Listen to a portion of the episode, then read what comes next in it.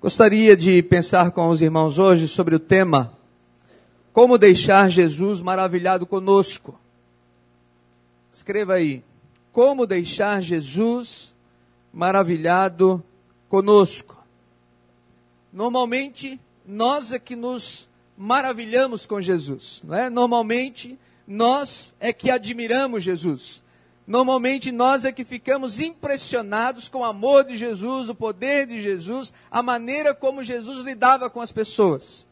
O povo de Israel ouvia Jesus e exclamava: Ele tem grande sabedoria. Mas há um texto na Bíblia onde Jesus fica maravilhado com alguém. Acontece o contrário, acontece o oposto. Em vez daquela pessoa dizer o quanto ela estava maravilhada com Jesus, é Jesus quem exclama que estava maravilhado com ela. Então vamos ler o texto que se encontra lá em Lucas capítulo 7, do verso 1 ao verso 10. Lucas capítulo 7, do verso 1 ao verso 10. Acompanhe a leitura da palavra de Deus, você que está aqui no templo, você que está em casa, ouvindo pela rádio bebê, e compartilhe a sua Bíblia com alguém. Tendo Jesus concluído todas as suas palavras dirigidas ao povo, entrou em Cafarnaum, e o servo de um centurião, a quem este muito estimava, estava doente quase à morte. E tendo ouvido falar a respeito de Jesus, enviou-lhe alguns anciãos dos judeus, pedindo-lhe que viesse curar seu servo. E esses, chegando-se a Jesus, com instância lhe suplicaram, dizendo: Ele é digno de que lhe faça isto, porque é amigo do nosso povo e ele mesmo nos edificou a sinagoga. Então Jesus foi com eles, e já perto da casa, o centurião enviou-lhes amigos para lhes dizer: Senhor, não te incomodes, porque não sou digno de que entres em minha casa. Por isso, eu mesmo não me julguei digno de ir ter contigo. Porém, manda com uma palavra, e o meu rapaz será curado, ou o meu servo será curado. Porque também eu sou homem sujeito à autoridade, e tenho soldados às minhas ordens. E digo a este vai, e ele vai, e ao outro vem, e ele vem e ao meu servo faze isto, e ele o faz. E ouvidas essas palavras, maravilhou-se Jesus dele. Outras traduções dizem, admirou-se Jesus dele. E voltando-se para o povo que o acompanhava, disse: Afirmos que nem mesmo em Israel achei tamanha fé, ou achei fé como esta. E voltando para casa, os que foram enviados encontraram curado o servo. Amém, queridos? Que Deus aplique essa palavra ao nosso coração. Interessante como tem algumas pessoas anônimas na Bíblia que tiveram um encontro significativo com Jesus. Esse homem nós não sabemos o nome dele. Sabemos que era um homem, um centurião, isso é, aquele que era comandante de uma centúria, isso é, de 100 soldados, e lá em Cafarnaum havia uma centúria que tomava conta para o Império Romano daquela cidade judaica. E ele era muito conhecido na cidade, era um homem de autoridade na cidade, era uma pessoa em quem as pessoas respeitavam, lhe davam de devido valor, porque os próprios judeus diziam que esse homem era digno perante Jesus, de que Jesus o visitasse, mas nós não sabemos o nome dele. Assim como não sabemos o nome da mulher do fluxo de sangue, da viúva de Naim, não sabemos o nome dos quatro amigos do paralítico de Cafarnaum, mas essas pessoas, mesmo sem nome, nos demonstram, nos mostram que Jesus dava importância a todas as pessoas. Não só aqueles que tinham um nome relevante, ou eram autoridade na cidade, ou tinham mais importância, mas todos recebem a atenção de Jesus quando buscam, quando procuram. Agora, a pergunta que nós devemos fazer é o seguinte, ou é esta: o que Jesus, ou por que Jesus ficou maravilhado com este homem? O que, que ele tinha? O que, que Jesus notou nele? Qual foi a sua atitude? Que características ele tinha? Por que Jesus diz que ficou maravilhado com ele? O que podemos aprender ao estudar esse texto, ao ler esse texto? Que características nós também podemos ter ou nós podemos desenvolver para que Jesus também goste de nós, se alegre conosco, para que Jesus tenha prazer ao olhar para nós, a olhar para você e dizer: Eu estou maravilhado de você, eu estou maravilhado da sua atitude, a sua atitude me alegra, aquilo que você fez, aquilo que você disse, me alegra, me deixa feliz. Que características esse homem tinha que despertou essa exclamação no coração de Jesus? Primeira, havia em seu coração o quê?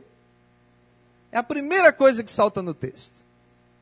A primeira coisa que aparece no texto é que os judeus diziam assim: Olha, Senhor Jesus, vai à casa desse homem, porque ele é digno, ele é merecedor de atenção, ele é um homem bom para nós, ele é nosso amigo, apesar dele ser romano, apesar dele estar sobre nós, apesar de nós estarmos sob jugo romano, esse homem é uma pessoa maravilhosa conosco. Ele até nos ajudou a construir a sinagoga, o nosso templo. Mas ele faz algo totalmente diferente. Primeiro, ele manda algumas pessoas judaicas irem até Jesus e dizer assim: Senhor Jesus, eu não sou digno de que o Senhor entre na minha casa. Eu sou um soldado, já matei muitas vezes, já lutei muitas batalhas. Eu sou um homem que sou comandante de soldados de guerra. O Senhor não é digno, o Senhor não é merecedor, eu, eu não sou merecedor de que o Senhor entre na minha casa. Mas os judeus começaram a dizer: Olha, Senhor Jesus, vai lá, ele merece sim.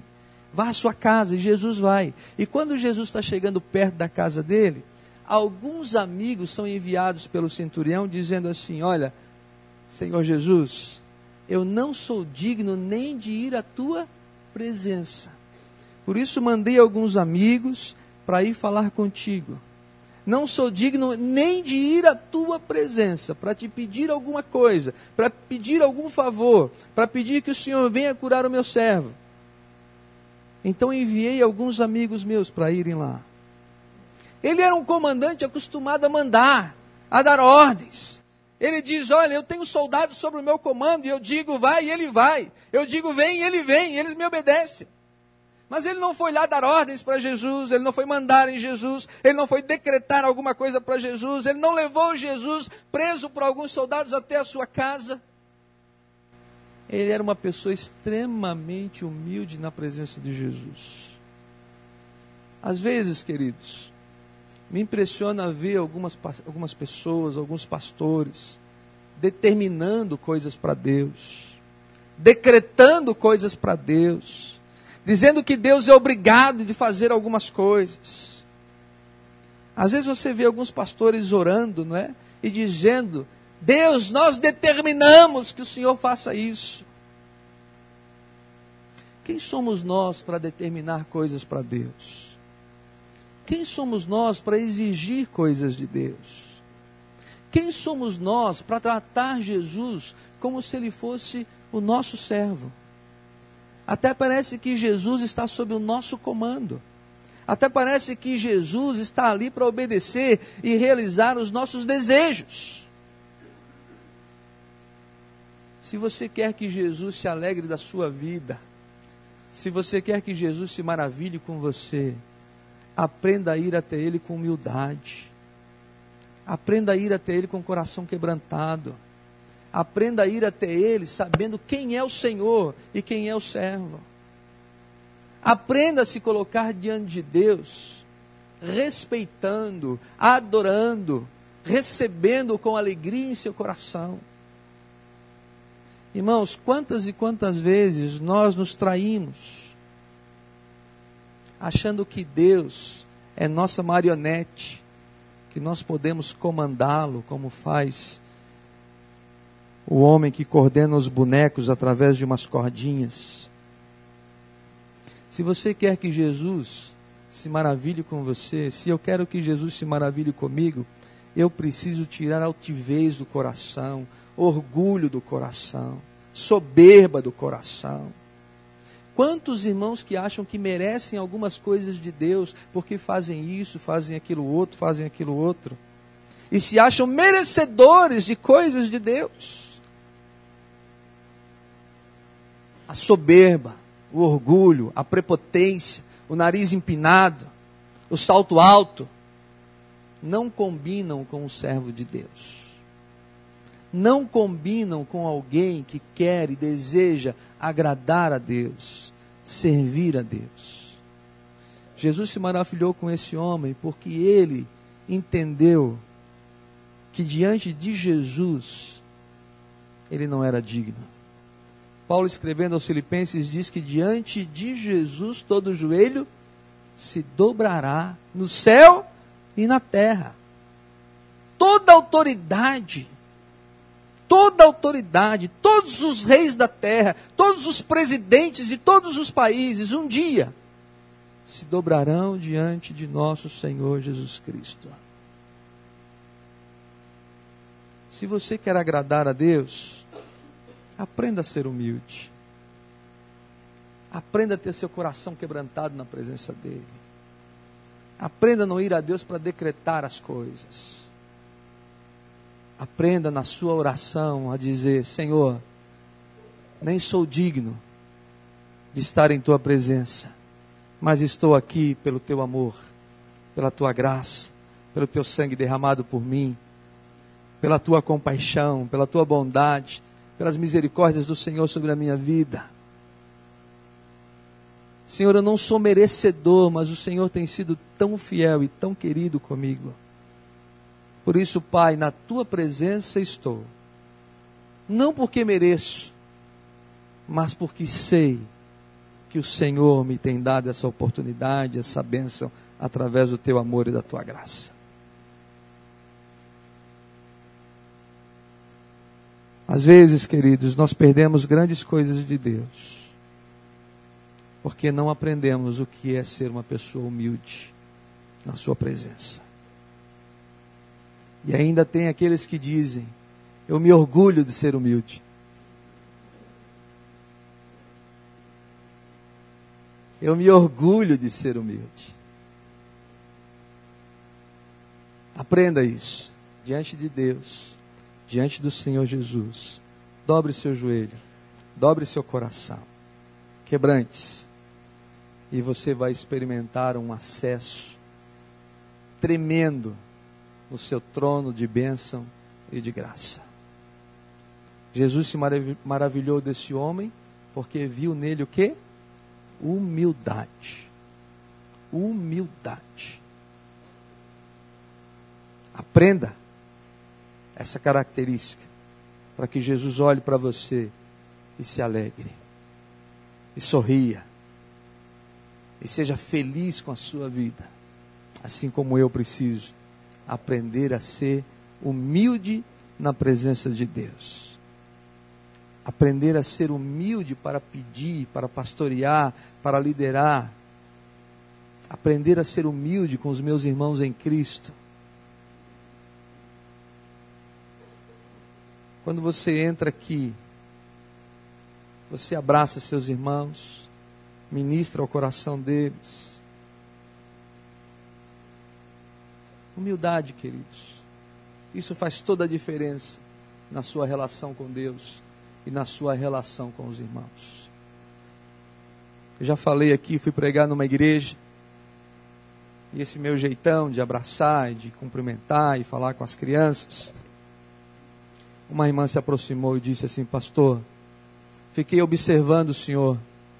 E ela disse assim: Aqui na nossa igreja, o pastor não se abaixa para abraçar uma criança. Que tristeza se eu começo a achar que o título de pastor faz de mim um, um sujeito arrogante, prepotente, que não é capaz de se abraçar, de se abaixar para abraçar uma criança. E quem é você, crente no Senhor Jesus Cristo, para se achar no direito de não reconhecer quem é Jesus sobre a sua vida. Em segundo lugar, Jesus se maravilhou com esse homem, porque havia nele o quê? Ele vai até Jesus, não é para pedir para Jesus curar a esposa dele. Ele não vai até Jesus para pedir para Jesus curar o filho dele, ou para curar a filha dele. Ele vai até Jesus para pedir para Jesus curar quem? O servo dele. Agora você tenta se transpor lá para aquela época. O romano era a autoridade era o povo dominante. Ele era um centurião. Ele era uma espécie de prefeito daquela cidade. E ele tinha um escravo. E naquela época, escravo nem era contado. Nem era contado. Um escravo estava doente, substituía por outro. Um escravo morria, enterrava e outro vinha no seu lugar. E naquela época eles iam na praça e compravam o escravo. Eu quero aquele, aquele, aquele outro lá. Quanto custa? Custa tanto. Então eu vou levar esses dois aqui, esses três aqui. Era assim a relação do patrão e do escravo. Mas esse homem, ele vai até Jesus porque um escravo dele está doente. Um escravo com quem ele se importa. Um escravo quem ele gosta. Um escravo a quem ele quer bem. Um escravo que tornou seu amigo. Ele era uma pessoa que tinha amor pelas pessoas. Como você trata a sua empregada doméstica? Não olha para ninguém, não olha, não olha, não olha. Como você trata aquela pessoa que vai fazer uma faxina na sua casa? Quem de vez em quando vai lá ajudar a gente com a casa é a irmã Maria. Está lá ela. É ela que vai lá em casa nos ajudar com a limpeza. Sempre que ela chega em nossa casa, eu a recebo com um beijo. Fala amém, irmã. Isso.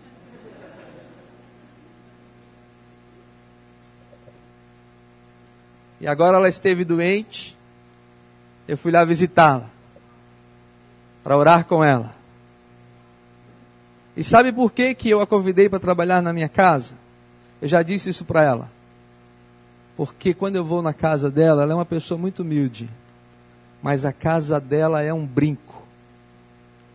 É um brinco. Você pode ir lá na casa da irmã Maria. Não é, irmão Milton? Fala amém. Amém. A casa dela é limpinha. E eles não têm piso no chão, não.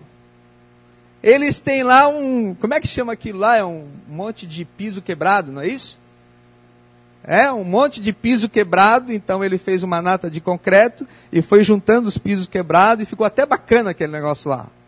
Original. Mas aquilo é de uma limpeza tremenda. E eu preciso tratá-la com carinho, com atenção, porque ela não é só a faxineira, ela é uma irmã em Cristo, é uma pessoa que deve merecer a minha atenção, o meu cuidado, o meu amor.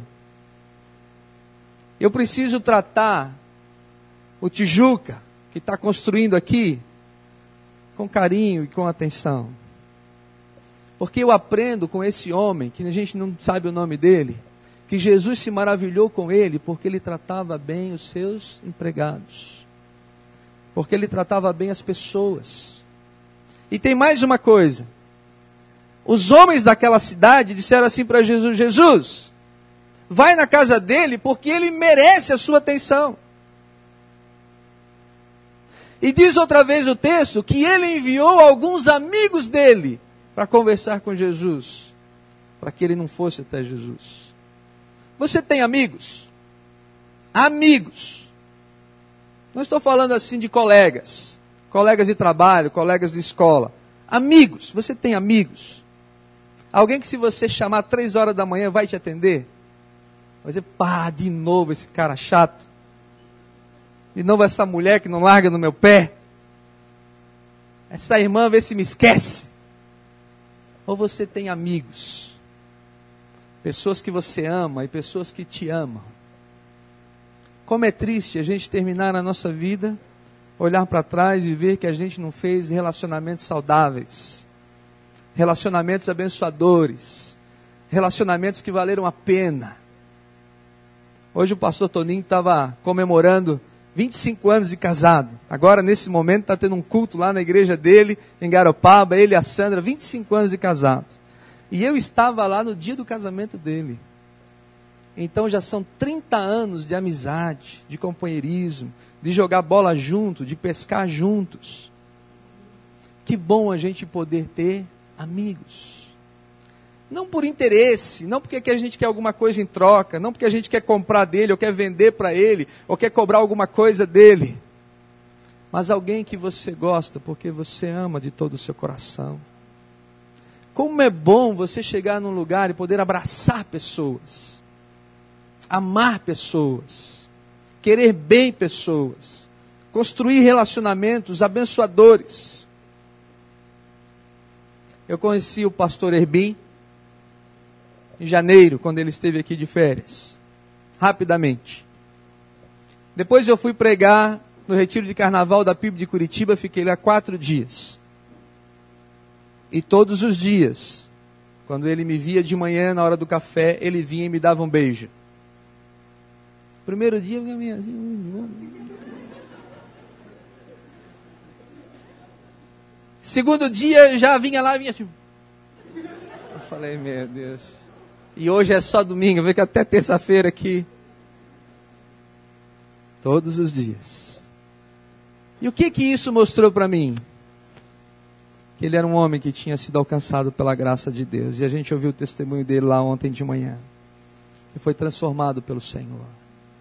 E que podia manifestar seu amor e seu carinho.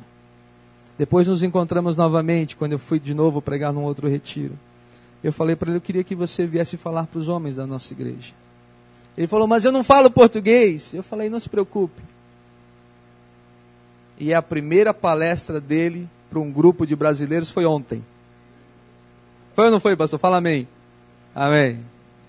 Amém em. Amém. É, ok, igual. Tem três palavras que é igual em, em português e em castelhano, inglês, não é?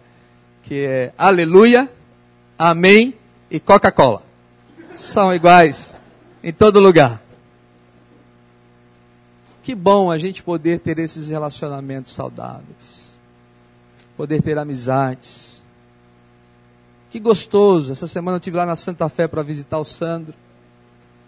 Que bom chegar lá, encontrar alguém, não é? E com amizade, apresentar a gente para outras pessoas. Que gostoso isso. Se você quer que Jesus se maravilhe com você, trate bem as pessoas. Às vezes nós tratamos bem as coisas, valorizamos as coisas e esquecemos as pessoas. Mas o que Jesus quer, e aprendemos bastante isso lá no retiro com Ele mesmo, é que nós estejamos valorizando as pessoas. Comece pela sua casa. Você valoriza a sua esposa? Valoriza mesmo você a ama de todo o coração, você se importa com ela. Comece pela sua casa. E os seus filhos? Você valoriza eles? Se vocês querem saber alguma coisa sobre mim, pergunta para Andressa e para o Rafa. Eles é que sabem. São os meus filhos. E vocês, esposas, valorizem seus maridos. Trate-os com honra, com atenção. Valorize-os. Comece pela sua casa. Estenda isso por alguns vizinhos, por alguns amigos do trabalho, irmãos da igreja.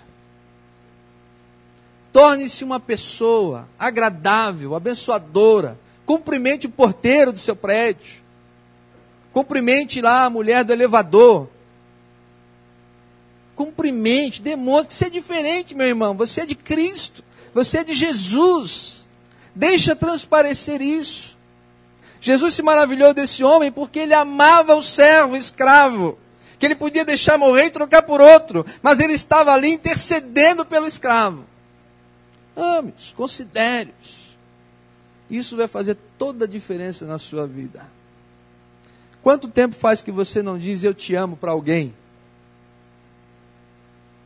Eu te amo. Eu gosto tanto de você, eu quero tão bem você. Hoje, lá no Retiro dos Homens, de manhã, eu escrevi isso para um dos homens. Eu coloquei um versículo e coloquei assim: Eu te amo, Pastor Jonas. Porque realmente é sincero. E eu sei que ele está passando por algumas dificuldades. E eu quero que ele saiba que se ele precisar em algum momento, ele pode contar comigo. Ame as pessoas, isso vai fazer grande diferença na sua vida. Jesus se maravilhou desse homem porque ele amava as pessoas. Em terceiro lugar, havia nele reconhecimento na autoridade de Jesus. Ele diz: Manda com Sua palavra e meu servo será curado. Porque eu tenho soldados sobre o meu comando e que quando eu falo alguma coisa eles obedecem. Ele estava dizendo assim: Eu sei que o Senhor tem autoridade. O Senhor não precisa ir na minha casa. O Senhor não precisa fazer nenhum gesto. O Senhor não precisa fazer nenhuma dança específica. O Senhor não precisa tocar no meu servo. Eu não sou digno que o Senhor vá na minha casa, mas eu sei que se o Senhor falar alguma coisa daí de onde o Senhor está, o meu servo vai ser curado. Jesus tinha que gostar desse homem, não tinha? Jesus tinha que se maravilhar com esse homem. Nem precisa que o Senhor venha na minha casa, nem precisa que o Senhor toque nele. Eu creio, eu sei, eu reconheço que o Senhor tem autoridade, porque eu também tenho autoridade sobre os meus soldados, eu sei o que, que é autoridade. Eu sei que se o Senhor falar alguma coisa, o meu servo será curado. Tinha ou não tinha que se maravilhar com esse homem? Tinha. Gente, a autoridade de Jesus é aquela que foi lhe dada sobre todas as coisas no céu e na terra. Quando Deus age, nada pode impedir. Amém?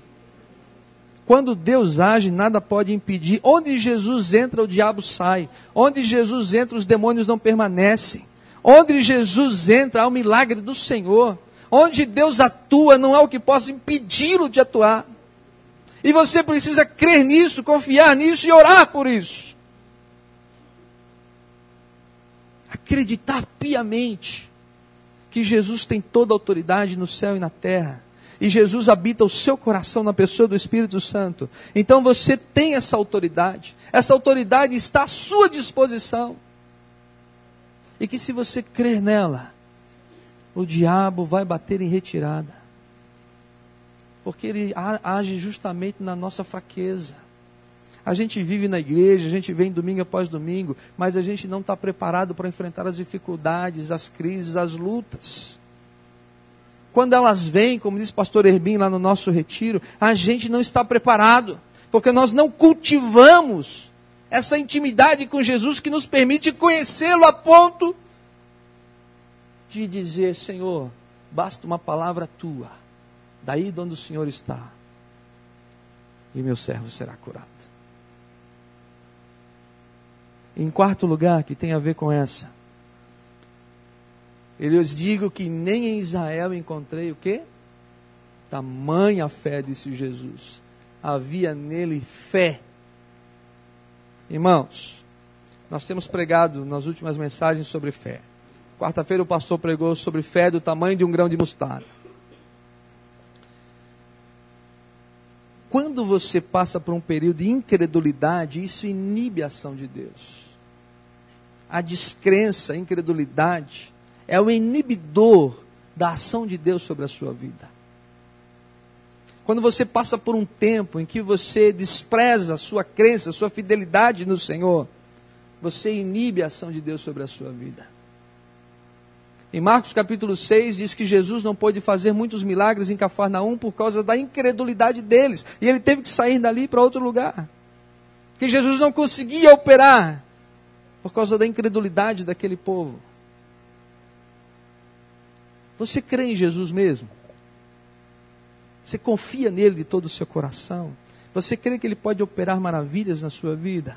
Você crê que basta uma palavra de Jesus, que não precisa um toque, uma dança, um gesto, mas uma palavra de Jesus pode mover o sobrenatural?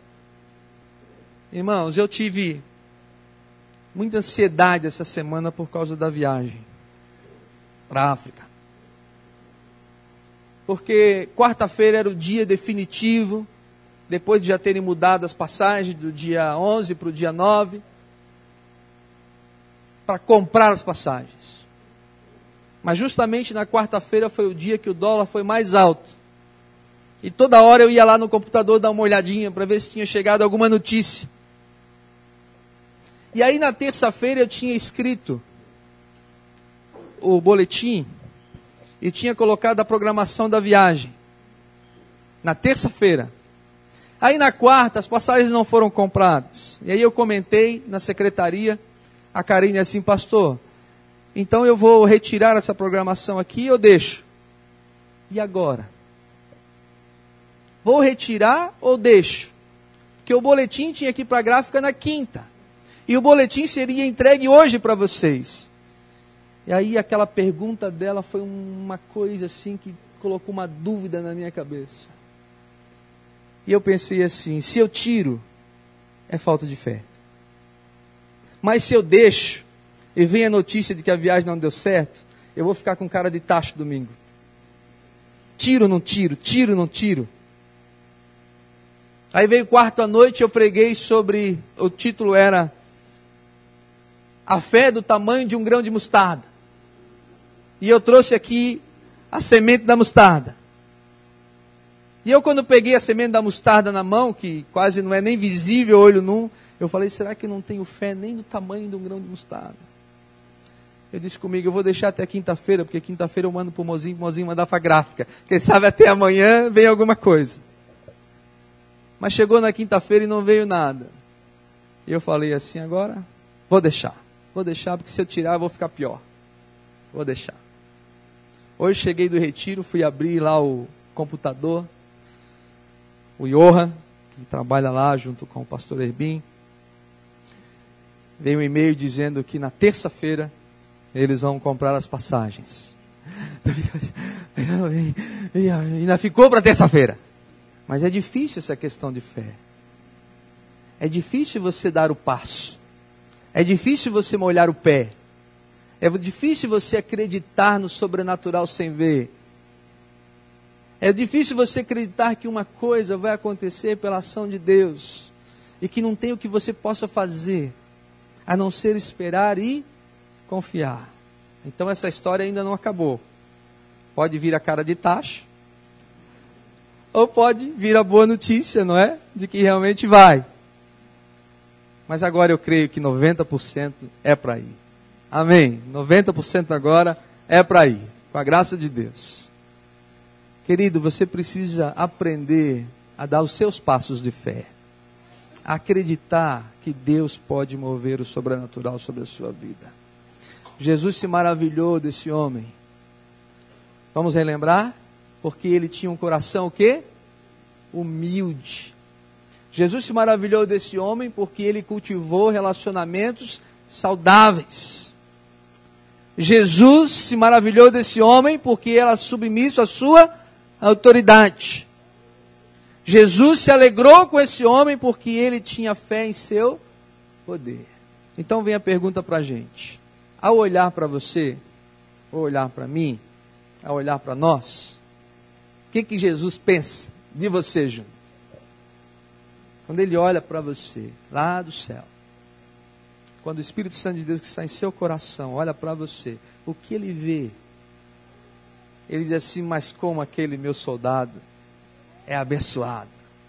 Eu, quando olho para ele, eu me alegro com a sua vida, com as suas atitudes, com a sua dependência de mim. Eu vejo a humildade dele. Eu vejo a humildade dele. Mas podia ser para o Jânio, para o Léo, para qualquer um de nós, não é? Quando Deus olha para você, ele se alegra com você, se alegra com a sua vida, com as suas atitudes, com a sua dependência.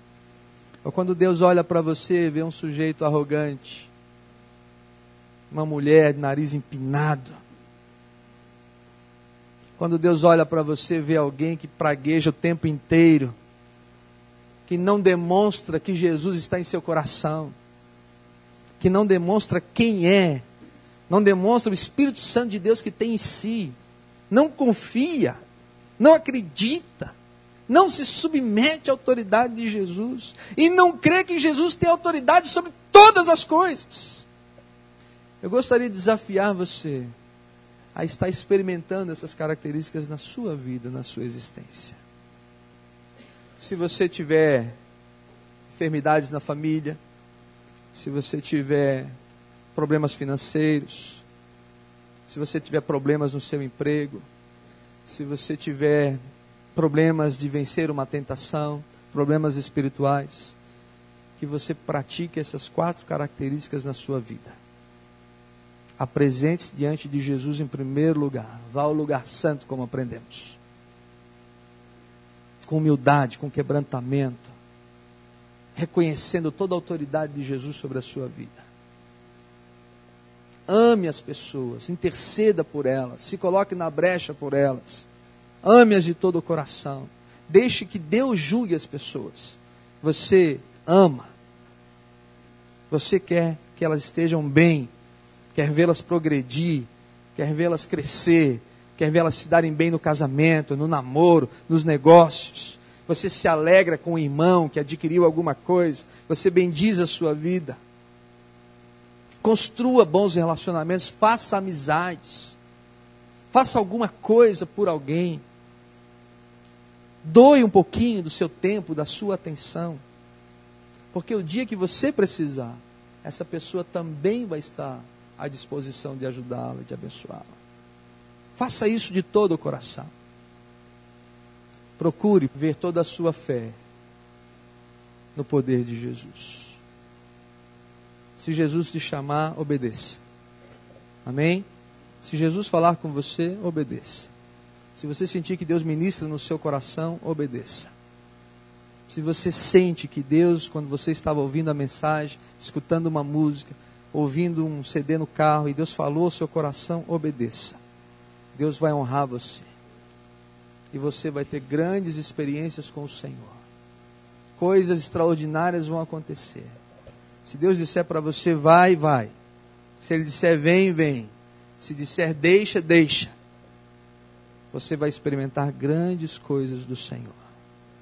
Grandes maravilhas com o Senhor. Grandes bênçãos na presença do Senhor.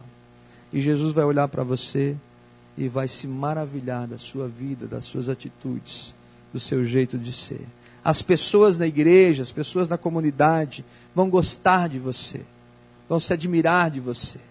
Pelo jeito que você fala, que você as trata, a maneira como você negocia, como você vende, como você compra, as pessoas vão gostar de você, vão querer bem você, porque elas vão perceber em você atitudes que elas viram em Jesus, que elas perceberam em Jesus Cristo. Agora, isso não vem de uma hora para outra. Isso vem com um relacionamento gradativo, crescente, seu com o Senhor Jesus Cristo, meu com o Senhor Jesus Cristo. Vamos ficar de pé?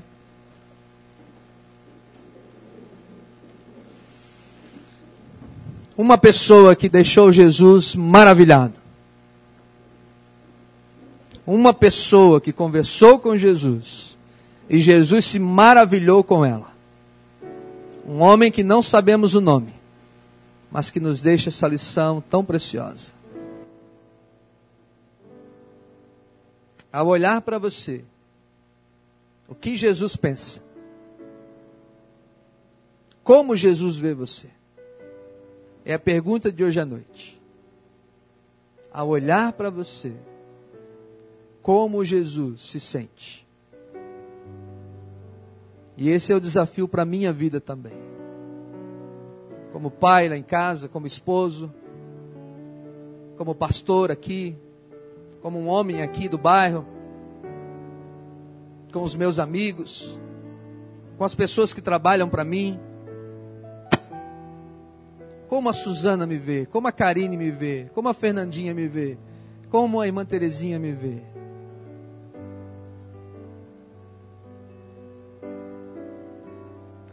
Nós precisamos, queridos, deixar Jesus maravilhado com a nossa vida, quebrantando o nosso coração, aprendendo a ser humilde,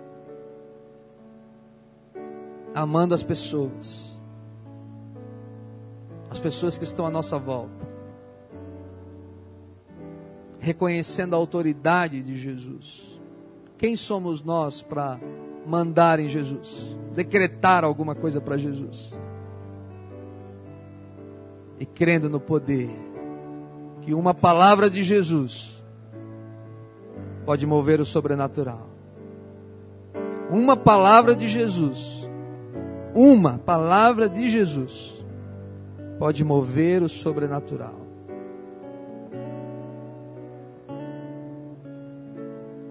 Coisas incríveis vão acontecer nas nossas vidas, na vida da igreja, no seu ministério, na sua vida pessoal. Se você depositar toda a sua confiança no Senhor Jesus Cristo. Não duvide do poder e da graça de Jesus sobre a sua vida.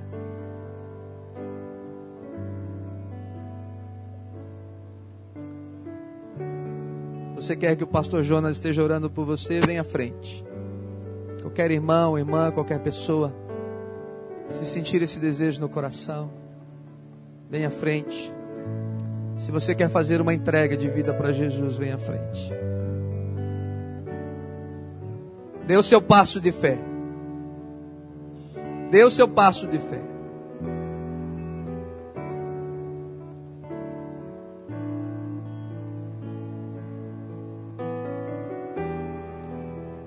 Deixe o seu lugar e vem em nome de Jesus.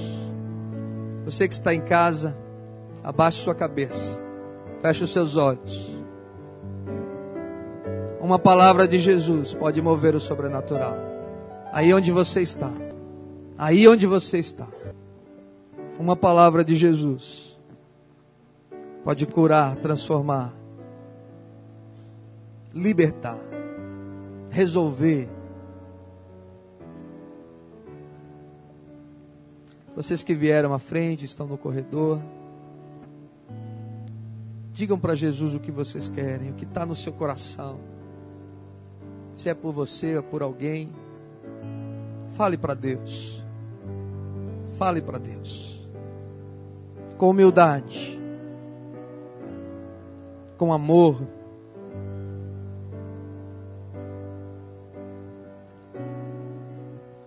Diga aí no seu coração, Senhor, eu creio, eu reconheço que o Senhor agir, nada pode impedir. Que se o Senhor agir sobre essa situação, eu creio, eu reconheço que nada pode impedir o teu poder, a ação do Senhor. Remove de mim toda a incredulidade